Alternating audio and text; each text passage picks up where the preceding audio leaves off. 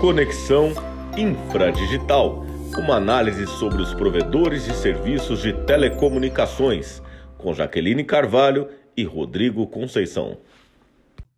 Olá, você está na série de podcast Conexão Infradigital, o programa semanal do provedor de serviços de telecomunicações brasileiro. Eu sou Jaqueline Carvalho. E eu sou Rodrigo Conceição. Rodrigo, um tema que sempre está no radar dos provedores regionais é a atuação deles nas áreas remotas, algumas delas fora do interesse das grandes operadoras. O evento Fiber Connect Latam discutiu este tema agora, no final de junho, com a participação de vários ISPs e da Abrinte. Sim, Jaque, por ter uma atuação regional, os ISPs têm maior capilaridade nas áreas remotas e, com isso, eles conseguem atender de forma personalizada o potencial assinante desses locais. Os provedores regionais, inclusive, são responsáveis pela expansão da infraestrutura de fibra ótica e, antes disso, foram pioneiros no acesso via rádio, satélite e cabo, ou seja, entendem qual o tipo de rede mais adequado a estes locais. Exato. O fato de a fibra ótica estar presente em grande parte do território brasileiro se deve ao papel dos provedores, uma vez que somos um país continental e nem todos os mercados estão nos planos de expansão das grandes operadoras. E não custa lembrar um dado já conhecido: 40% da banda larga fixa oferecida no Brasil vem dos provedores de serviços regionais, ou os ISPs.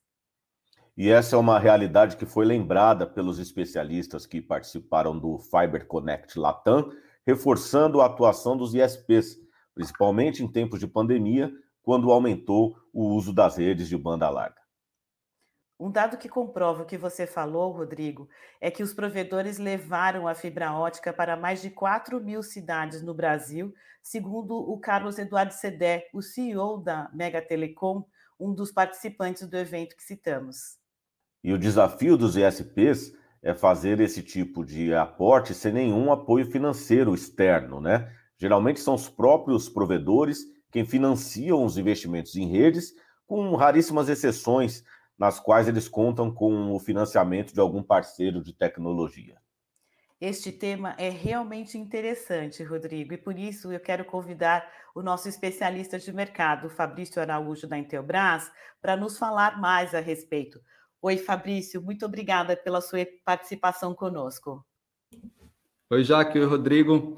É, esse é um tema legal também que a gente vê, o, como vocês citaram, né, o provedor, um dos responsáveis pela expansão da internet no Brasil e da, vou chamar aqui de popularização da internet do Brasil. Popularização, chegar em, em regiões onde nem se imaginava que poderia ter internet tão rápido, né? O provedor é um dos grandes responsáveis por isso. A gente fala de provedores regionais muitas vezes, né? A gente imagina que o provedor regional é só o PPP, né, que é o prestador de pequeno porte, mas o provedor regional ele pode ser também um grande provedor que atende também essas, essas regiões mais distantes. E por que, que eles conseguem chegar nessas, nesses locais onde as grandes operadoras não chegam muitas vezes.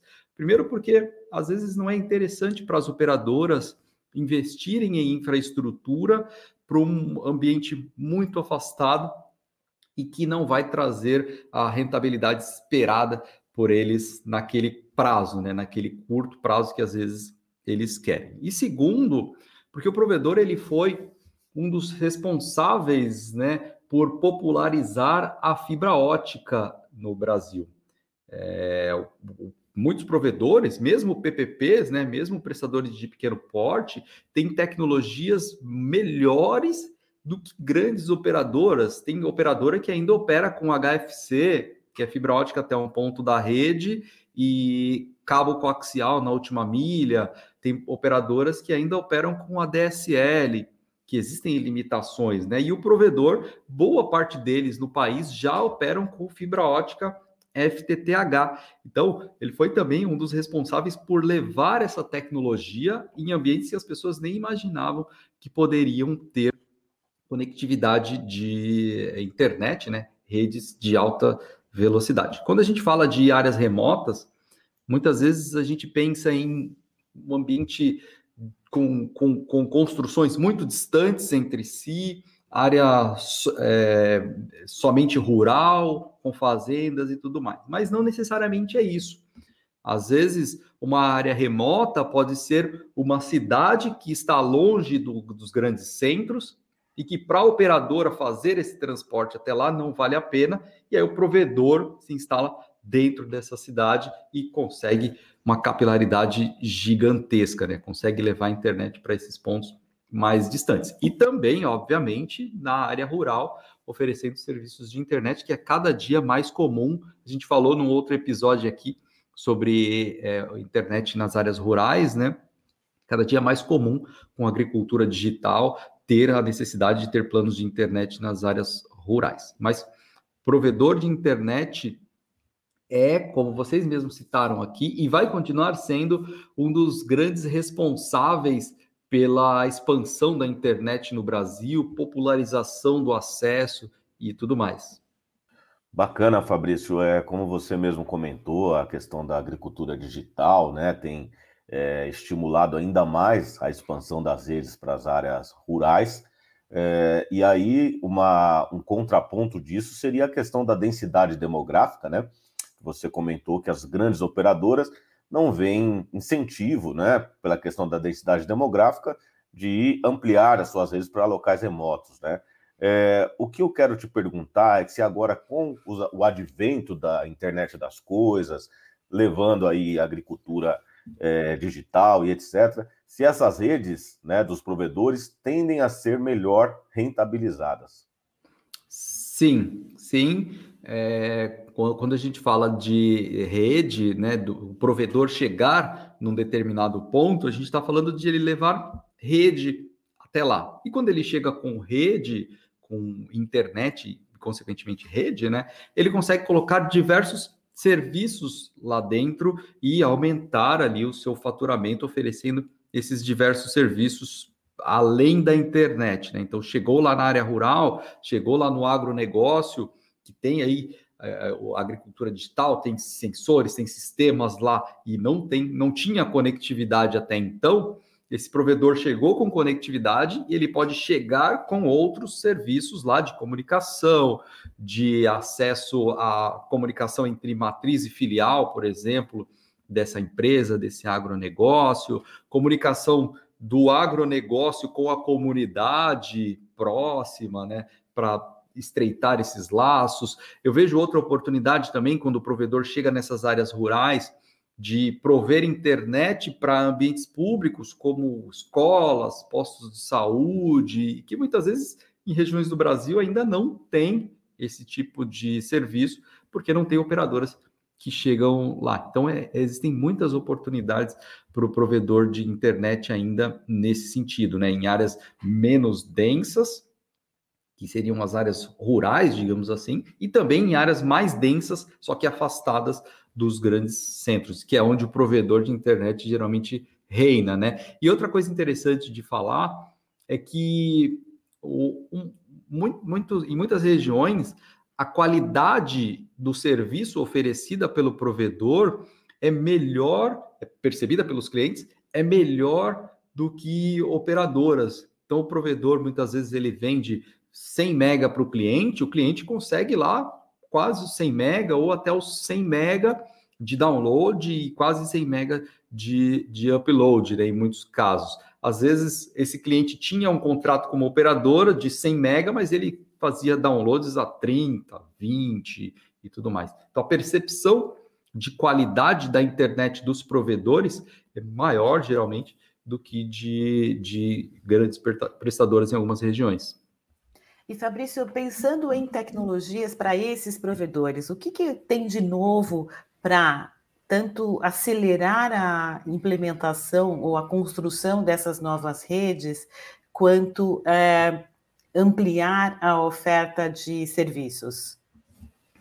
Bom, o principal meio de transmissão hoje utilizado pelos provedores, e acredito que ele vai continuar crescendo, é a fibra ótica, né? O meio físico que as redes óticas utilizam, né, é a fibra ótica, e, e dentro da fibra trafega luz e não tem um limite de tráfego ali dentro da fibra ótica. Esse limite existe nos ativos que estão nas pontas. Quanto mais a tecnologia evolui, mais esses ativos evoluem, mais banda o provedor consegue oferecer sem precisar trocar a sua infraestrutura. Ele vai manter a infraestrutura que ele já tem, talvez no futuro, caso ele queira oferecer mais banda, mais velocidade, mais serviços para o cliente, ele vai trocar os ativos dele e vai manter instalado. Mas é, não é só a fibra ótica né, que vai fazer com que a internet melhore. É preciso chegar com internet no ambiente e lá dentro distribuir no Wi-Fi, por exemplo, para com a melhor experiência para o usuário. Então, as tecnologias de Wi-Fi AC, Wi-Fi 5, que a gente fala, né, que é o AC em 5 GHz, o Wi-Fi ele vai evoluir também para o Wi-Fi 6, para tecnologias que é, é possível oferecer mais velocidade para os dispositivos sem fio, também é um caminho aí para o pro provedor conseguir explorar e conseguir garantir a qualidade percebida pelo cliente. Porque não adianta o provedor chegar numa empresa ou chegar numa residência com 500 mega de internet na fibra, mas o usuário não ter essa experiência no celular dele, por exemplo, não conseguir mais do que 30 mega no celular. Ele vai, putz, a internet continua ruim. Então é importante investir na infraestrutura, mas também investir ali e olhar para as tendências tecnológicas das conexões sem fio para garantir essa qualidade também. Jaque e Fabrício, para falar um pouco conosco sobre o desafio de implantar as redes de acesso em regiões mais isoladas, eu entrevisto agora o Fabiano Fagá. O Fabiano é da BR Connect Telecomunicações, um provedor regional baseado em Ivaiporã. Correto, Fabiano? Isso mesmo. Boa tarde. Boa tarde. É... Muito obrigado pela entrevista. Valeu, valeu. Bem, a gente está aqui num cenário diferente, né? Trabalhando com provedor de internet já desde 2004. Foi desde 2006, mais ou menos, que a gente começou esse cenário do rural. Né? Então, surgiu a demanda da internet à rádio, que a gente começou aqui o provedor. Hoje, no perímetro urbano, urbano, a gente já trabalha com fibra, mas em 2006 surgiu a oportunidade de entrar no, na zona rural com rádio. Desde então a gente cresceu bastante nesse segmento. Né? O... Devido assim, né, o, o cliente rural ele estava nessa época desamparado como todo mundo, né? Porque todo mundo dependia na realidade de contratar a internet de planos do governo, como a tal DSL na época ainda, né? E ficava sempre amarrado a, ao preço que a Brasil Telecom cobrava naquela época na nossa região e não tinha opções, muitas opções de planos, né? Então todo mundo ficava enroscado. E a zona rural, ninguém atendia. Era uma zona descoberta, né? Então a gente começou a ter demanda e foi daí que então a gente resolveu atender a zona rural e buscar levar a internet de boa qualidade para que mantivesse esses clientes em manutenção de longa data. Então, Excelente, gente, Fabiano. O que a gente fez nesse segmento, é, a gente foi para foi para a zona rural atendendo da seguinte maneira. A gente começou a montar torre na região do aqui próxima da cidade de Vaiporã, a gente montou uma torre de retransmissão no Alto Porã, que já era um ponto rural da cidade e que não tinha cobertura de nenhum plano de internet, nem internet de escada, nem, enfim, os clientes daquela região já não tinham nada. O que a gente levasse seria novo. Então essa foi a nossa primeira experiência, foi essa região. Lá a gente conseguiu ativar em questão de 30 dias a gente ativou coisa de 40 clientes nessa base. E já foi assim um, um, um laboratório é, real né? Porque ao mesmo tempo que a gente ativou lá, a gente olhava como ficava a qualidade, a aceitação de clientes, tudo mais. Dentro de três meses, é, a gente teve uma demanda alta de outras regiões. Porque daí o que acontece? Ficaram sabendo, viram funcionando. Ah, a gente também quer, a gente precisa disso aí. E foi daí que a gente começou a abrir mais torres e abrir mais bases para atender a zona rural. Perfeito, perfeito. É, vamos colocar aí, ao longo de um ano, a gente já devia ter uma carteira aí de 600 clientes de rural. 600 clientes rurais em cerca de um ano. E a demanda é interessante, né, né Fabiano? Ela, ela continua alta pelo que você está falando. Eu Sim. quero até esclarecer para o nosso ouvinte que a demanda está alta, continua alta, e a prova disso é que o, o Fabiano é, gentilmente aceitou conversar com a gente no, no, intervalo da agenda aí. Vocês devem estar ouvindo um, um som de fundo. O Fabiano está em campo, está, enfim, ativo agora nesse momento.